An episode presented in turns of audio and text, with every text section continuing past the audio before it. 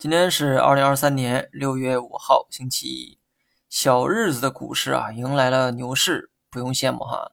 这是用三十年的经济停滞换来的低估值，如今的上涨只是对过去三十年的补偿，真的没有必要羡慕。另外，你会发现一个规律哈，和大洋彼岸站在同一战线的股市涨得都不错，而我们是大洋彼岸的对立面，所以有些痛苦啊是必须要承受的。这个周末，市场普遍预期会出台有关房地产的刺激政策，但是呢，等了两天，啥也没等到，市场略有失望。市场中的主流品种也都在下跌，这反倒给了一些小盘股炒作的机会。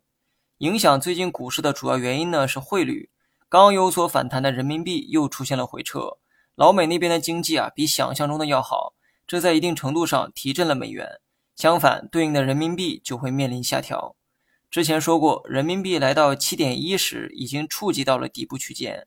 但从过去的走势来看，七点一到七点三都属于底部区间，最坏的情况可能不会到来。但你要做好最坏的打算，万一继续跌到七点二，那么股市大概率会延续调整。我的仓位呢始终没变哈，还是七点六成仓。短期市场大概率会维持低位震荡，长期看，目前这个位置的性价比很高。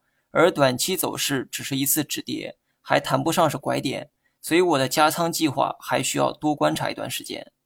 好了，以上全部内容，下期同一时间再见。